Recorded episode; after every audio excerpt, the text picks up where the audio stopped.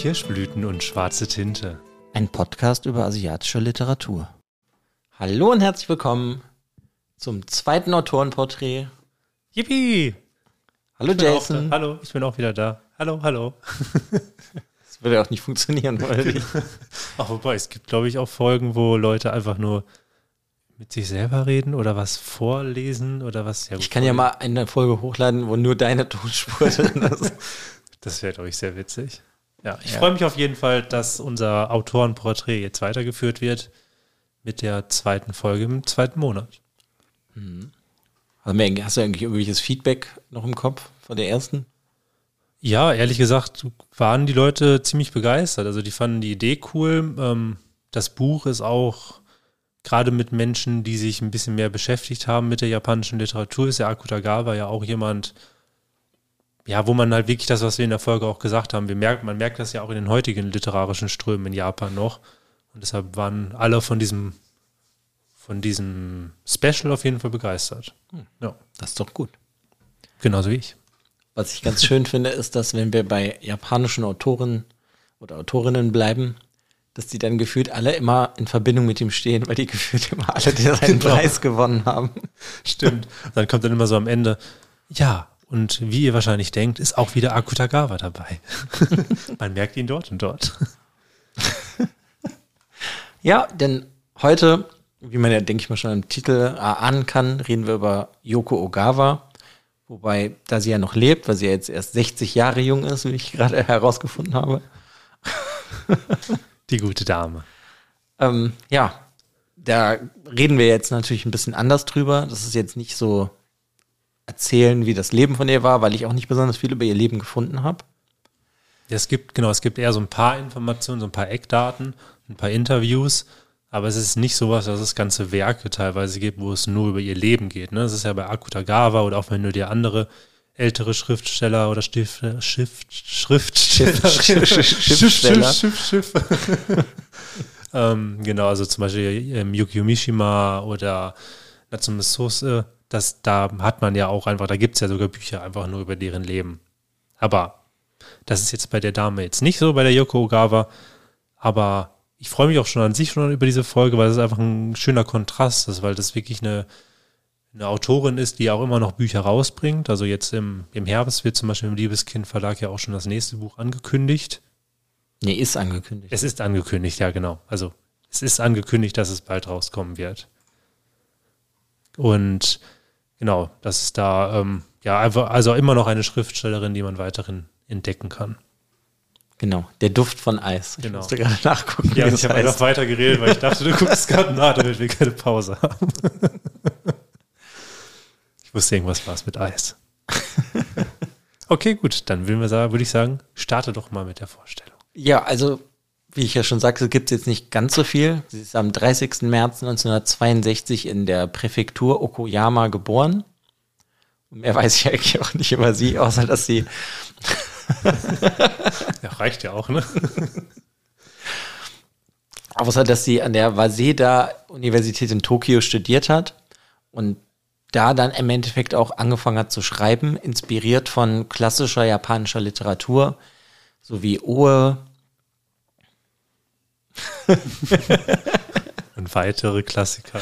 äh, ich habe mich gerade verklickt in meinem Dokument. Dim, dim, dim, dim. Ja, mach nicht ruhig lustig über mich. Das ist mein Ziel. Es kann sich auch nur noch um Stunden handeln. Genau, also ich bin mir ziemlich sicher, dass die Dame wahrscheinlich auch von dem guten Akutagawa beeinflusst wurde. Ne? Also wird jedes Mal wieder vorkommen. Ich bin echt blind, ich sehe es nicht. Egal. Ist ja auch egal. Sie ist auf jeden Ja. Fall von klassischer japanischer Literatur inspiriert worden. Und speziell finde ich, was sie dann da irgendwie besonders macht, vom Tagebuch der Anne Frank. Das ist schon irgendwie, finde ich, eine interessante Mischung, dass Mhm. sie, weil sie da auch irgendwie sehr von beeinflusst ist, da kommen wir halt gleich noch zu. Ja, und sie hat dann auch ähm, ihr Debütwerk, das kann ich halt leider überhaupt nicht aussprechen. Da hat sie 1988 den Kayen-Preis für bekommen. Und dann hat sie auch kurz danach für ihre Novelle Ninshin-Kalender, also Schwangerschaftskalender, den Akutagawa-Preis bekommen. Leider beides Werke, die wir noch nicht in deutscher Sprache vorliegen haben. Nee, aber davon gibt es. Nee, für einen anderen Roman, der ist sogar auch schon verfilmt worden, also sie ist auf jeden Fall relativ bekannt. Das ist ja sowieso eine Autorin, die ähm, in Deutschland, wenn man sich so ein bisschen mit japanischen Autorinnen und Autoren ein bisschen beschäftigt, ist es auf jeden Fall eine, die immer ins Auge springt, weil sie sehr viele Bücher auch, also sehr viele Bücher von ihr sind übersetzt. Ähm, da sind zum Beispiel, meistens kommt das erste Buch so als Hardcover im Liebeskind Verlag raus und Aufbau Taschenbuch Verlag bringt meistens dann halt dieses Taschenbuch davon raus. Das heißt, es gibt ganz häufig zwei Editionen. Und ähm, wenn man einfach mal so über die Liste guckt, was man im Deutschen von der lesen kann, sind das wirklich eine ganze Menge von Büchern. Also man ist schon, man ist definitiv in einer zweistelligen Zahl. Deshalb ist es definitiv eine Autorin, die, wo es sich auch mal lohnt, eine Folge drüber zu machen.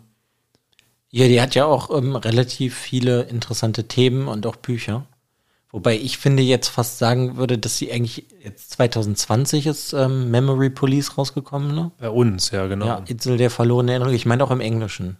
Genau, im, im Englischen meine ich ein Jahr vorher. Das hat nämlich, das war nämlich so, das Buch ist aus den 90ern und das ist im Englischen übersetzt worden. Das hat im Englischen super viele Preise gewonnen. Und ich denke, die deutschen Verlage sind darauf aufmerksam geworden und die sind, haben direkt sich das Buch gegriffen und es kam ein Jahr später dann auch bei uns in Deutschland dann raus. Ja, aber worauf ich hinaus wollte, war, dass ich das Gefühl habe, dass sie damit irgendwie jetzt viel berühmter geworden ist. Weil Vielleicht. vorher gab es irgendwie, finde ich, ja, eigentlich schon seit Ewigkeiten hast du auf jeden Fall Bücher von ihr in der deutschen Übersetzung bekommen.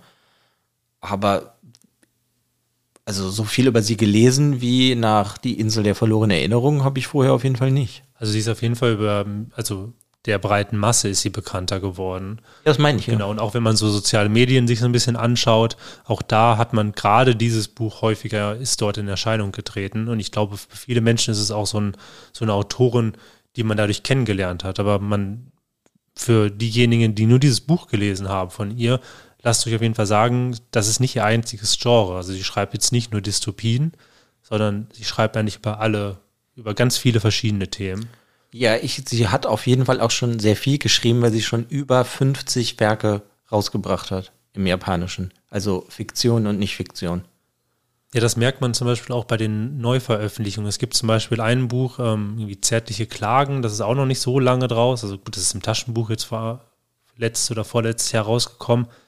Das ist auch ein nicht ganz so aktuelles Werk von ihr gewesen. Das heißt, auch die Verlage, also Liebeskind Verlag und meistens ist es ja der Verlag, der dann halt dort das Buch rausbringt, entdeckt auch dort immer wieder Bücher von ihr, die schon älter sind. Und ich hoffe vielleicht auch irgendwann diese Novelle, wo sie den Akudagava-Preis für bekommen hat, dieses Schwangerschaftstagebuch, was du vorgestellt hast, weil ja, das ist auf jeden Fall sehr, sehr interessant. Also. Mhm, das finde ich auch.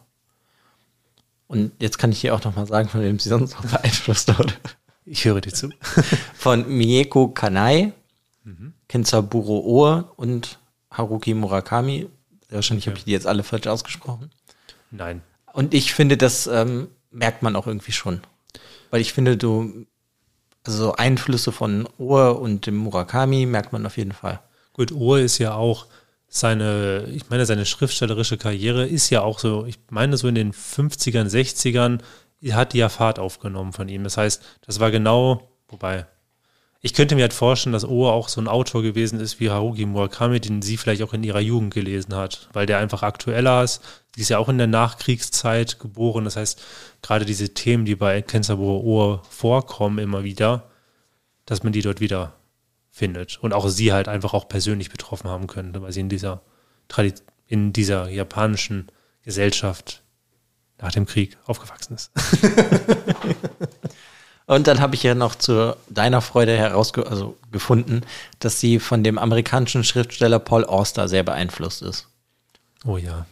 Ja, also ich weiß noch von, von ein paar Jahren hast du, hast du mir, glaube ich, was, ein Buch von ihm empfohlen, damit fing es dann das Ganze an. Das, äh, also es war, ich glaube, Leviathan. Also ich meine, es geht jetzt nicht um Paul Auster, aber aber mal einen kurzen drei Stunden kurz, abschweifen. Man kann mal Paul kurz abschweifen, weil für diejenigen, die gerne so auch so diese Richtungen lesen, so vielleicht irgendwie Murakami oder auch jetzt Yoko Ogawa und bei was anderes lesen wollen, lest wirklich mal Paul Auster, ein wunderbarer amerikanischer Autor mit ganz wunderbaren Themen, auch so ein bisschen verrückt. Ja, ich weiß nicht, könnte man vielleicht so ein bisschen magischen Realismus mal einordnen. Das auf, jeden Fall. Auf jeden ähm, Fall sagen. Auf jeden Fall ein ganz, ganz außergewöhnlicher Autor, aber jetzt gehen wir wieder zurück nach Japan. Ja, und über den sag, sagt sie jetzt selber, dass er gesprochene Literatur in dem Sinne schreibt, weil das sich so anfühlt, als würde er die Geschichte, die er da aufschreibt, als hätte die ihm jemand erzählt und nicht, als hätte er sich die selber ausgedacht. Das passt sehr gut. Und ja, und das passt, finde ich, irgendwie ganz gut auch zu Murakami oder so. Irgendwie, ja, wenn man so darüber nachdenkt, finde ich, kann man da so Gemeinsamkeiten halt einfach finden. Ja, also gerade auch wenn man jetzt hier den Vergleich auch schon zu Murakami gesetzt hat, wenn man die Werke, also die unterschiedlichen Bücher von ähm, Yoko Ogawa liest, man merkt auf jeden Fall auch so diesen Einfluss. Und ich kann mir sehr gut vorstellen, dass diejenigen, die Haruki Murakami gerne lesen, auch diese Autorin sehr interessant finden werden.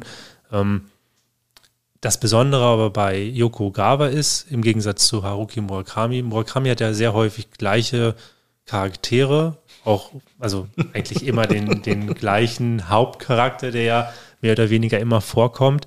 Yoko Ogawa hat aber in jedem Buch ein anderes Thema, was sie sich raussucht, andere Charaktere, natürlich auch ein paar stilistische Elemente, da kommen wir auch gleich nochmal zu, und Themen, die sie immer wieder aufgreift, aber jedes Buch ist anders. Und das macht diese Autorin halt auch sehr besonders. Hm, Ja, dadurch finde ich, hast du halt auch den Vorteil, auch weil sie sehr viele Bücher hat, dass wenn dir irgendeins vom Thema zusagt, dann kannst du das lesen, aber wenn eins dir vom Thema nicht zusagt, kannst du es auch, finde ich, einfach weglassen. Ja, genau, Weil- genau, ja. Das ist nämlich so für mich das Ding mit ihr. Ich finde manche Bücher von der so super toll. Das ist wirklich unglaublich und in manche bin ich überhaupt nicht reingekommen, weil mich das dann auch irgendwie nicht so interessiert hat. Ja, genau, das wollte ich auch gerade sagen. Es gibt Bücher, die sind, die haben, die haben mich so komplett angesprochen, die fand ich total faszinierend. Auch da ähm, kommen am Ende der Folge auch nochmal so ein, oder in den nächsten Minuten oder irgendwann in dieser Folge auch nochmal ein paar Buchempfehlungen, was ihr euch reinziehen könnt, wenn ihr drauf Bock habt. Ähm, aber es gibt halt auch Bücher, die einem nicht unbedingt jetzt mal gefallen. Deshalb, wenn ihr mal ein Buch von ihr gelesen habt, was euch nicht so gut gefallen hat, dann greift einfach zum anderen, wo euch das Thema vielleicht mehr anspricht. Weil das ist auf jeden Fall eine Autorin, der man nochmal eine zweite Chance geben sollte.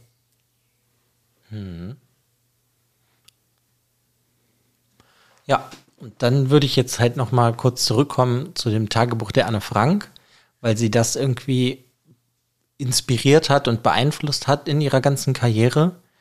Seitdem sie das als Teenagerin halt das erste Mal gelesen hat und dann hat sie auch ein Tagebuch selbst geschrieben oder geführt, sagt man ja eher.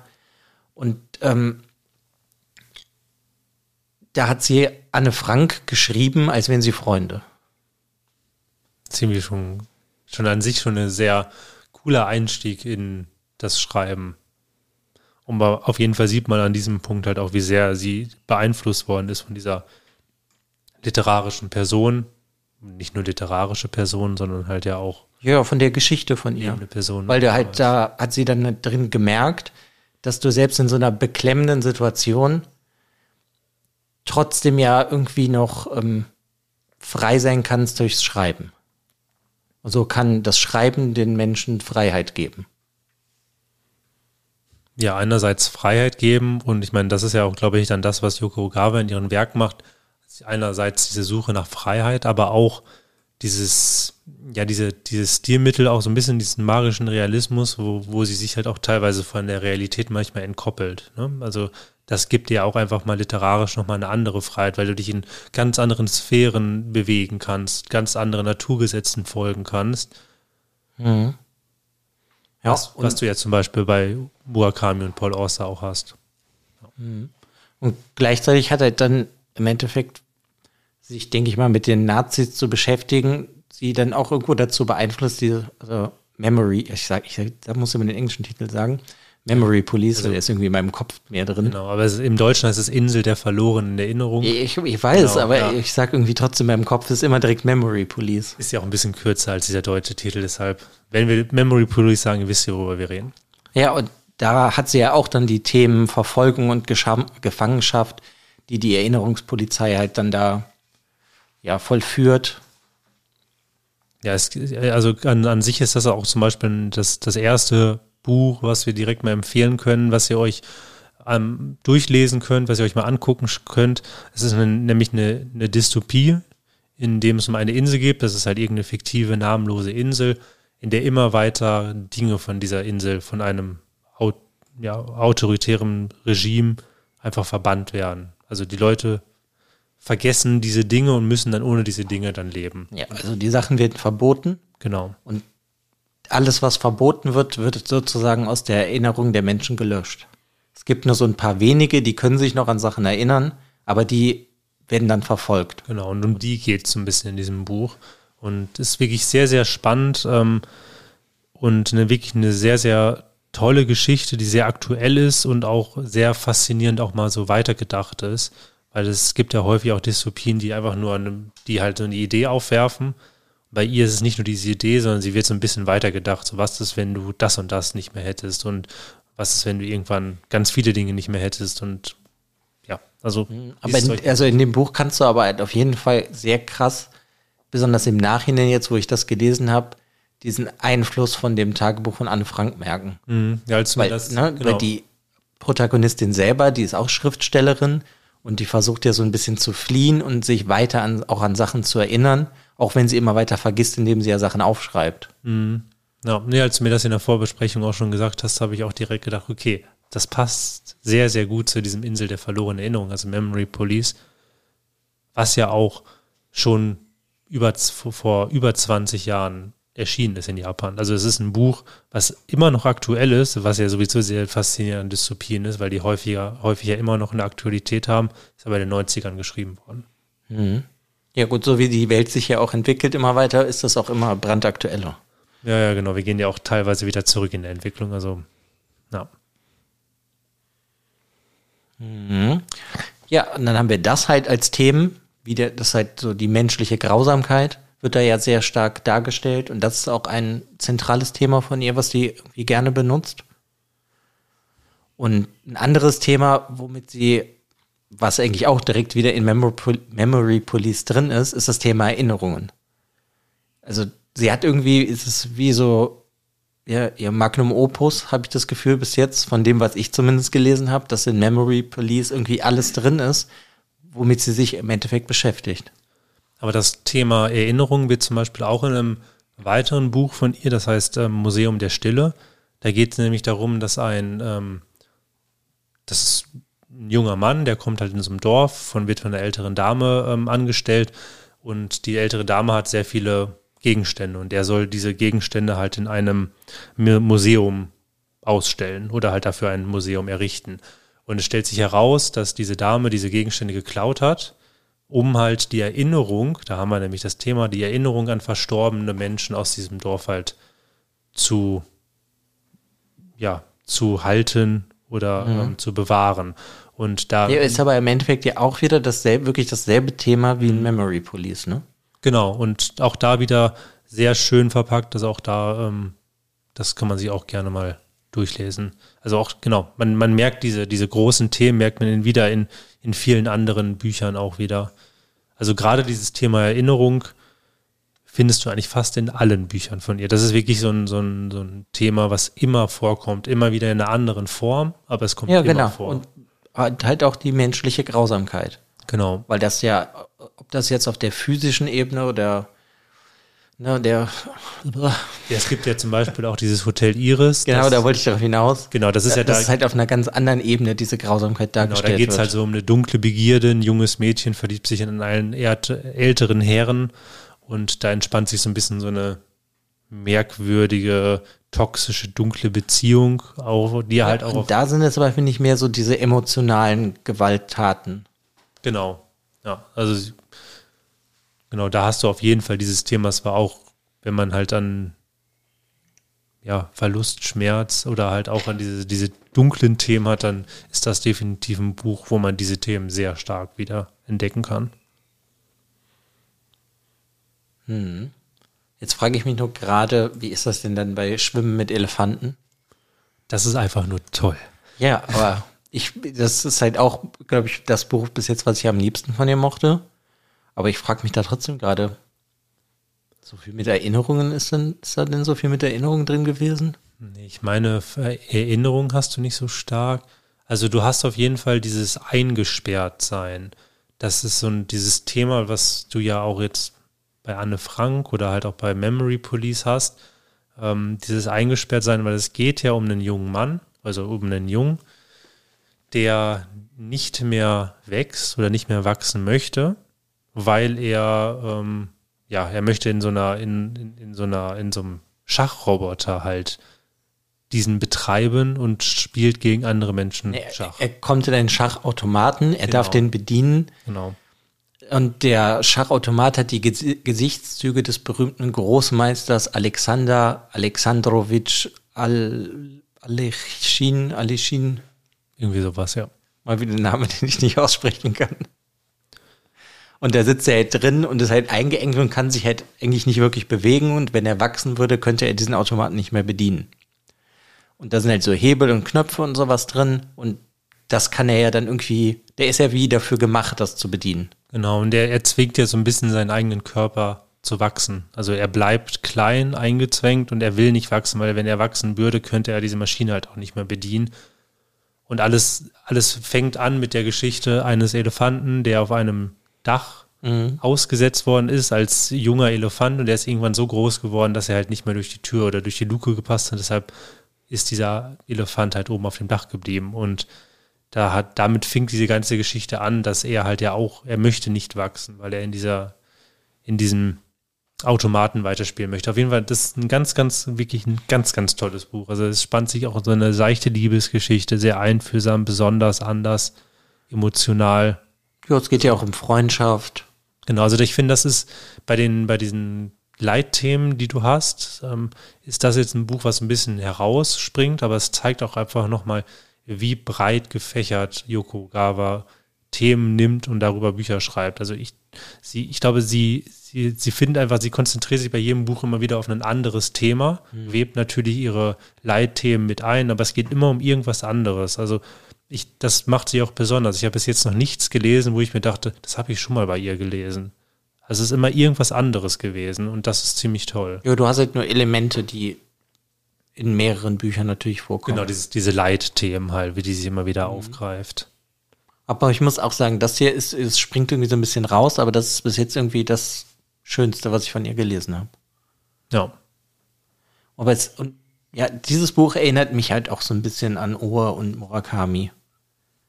Weil das auch so ein bisschen skurril, surrealistisch. Wobei es erinnert mich bei den Büchern von Murakami eher an die Bücher, wo er nicht in dieses Fantastische abdriftet. Also wenn du dir. Nee, ich meine eher auch, dass die Situation im Generellen sehr surrealistisch ja, okay. ist, dass ein Junge ja. nicht mehr wächst und in einem Schachautomaten ja. drin bleibt, damit genau. er Schach spielen kann. Das ist auf jeden Fall, genau, das ist ja so sehr, sehr skurril und es erinnert mich da halt genau an diese Bücher, wo Murakami nicht in diese fantastischen Elemente reingeht, wie zum Beispiel ähm, die farblose Pilgerreise des Herrn Tazaki haben wir ja auch schon mal in der Folge besprochen.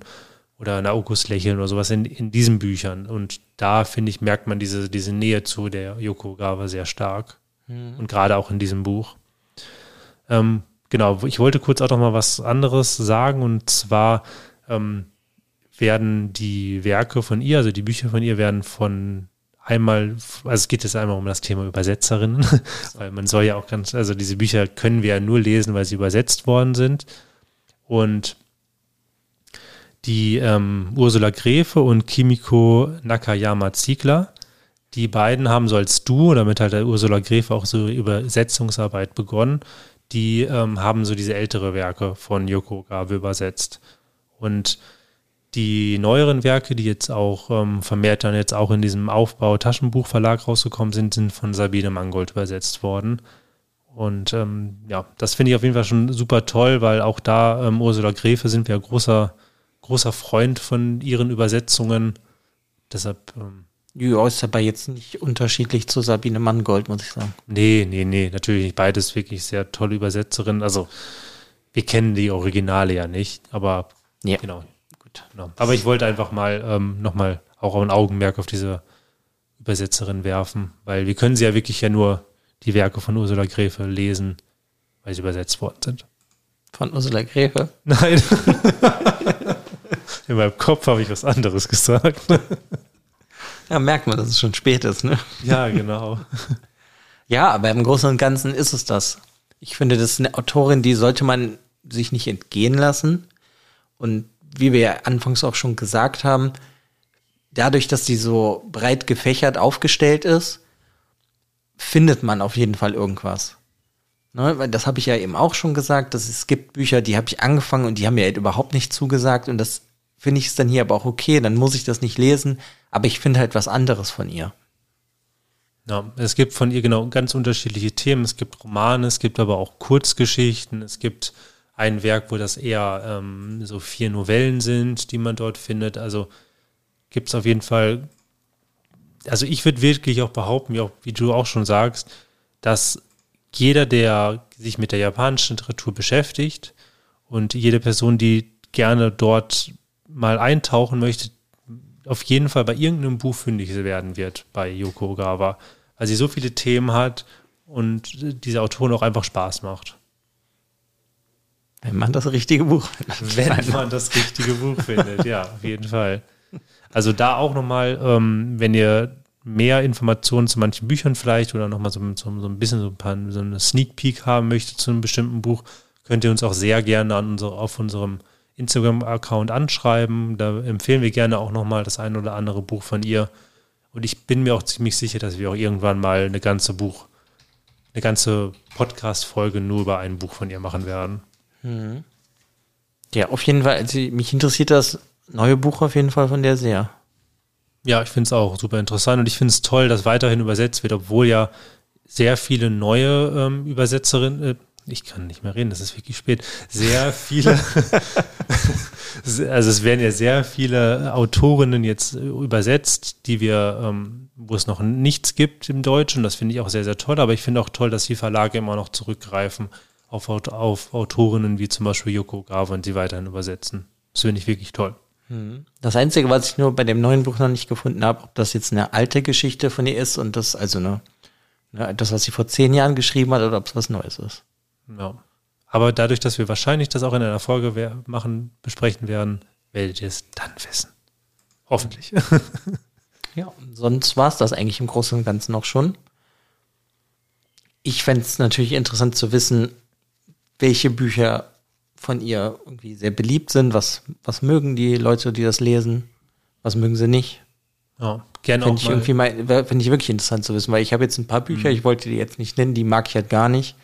Und ein paar, die finde ich halt richtig toll. Also Memory Police finde ich echt super toll und Schwimmen mit Elefanten. Da hat man sich, habe ich mich irgendwie direkt wie zu Hause gefühlt. Ja, mir geht es ganz genauso. Ich habe auch Bücher, die ich liebe, manche, die ich überhaupt nicht mochte. Aber es gibt Menschen, die die total toll fanden. Deshalb sehr gerne würden wir uns sehr freuen, wenn da ein Austausch kommen würde. Entweder unter dem Post, den wir halt auch zu dieser Folge bringen werden, oder halt in einer privaten Nachricht. Oder per E-Mail. Oder, oder per E-Mail. Sehr gerne. Oder bei Apple Podcasts. yeah. ja, wir würden uns freuen. Okay.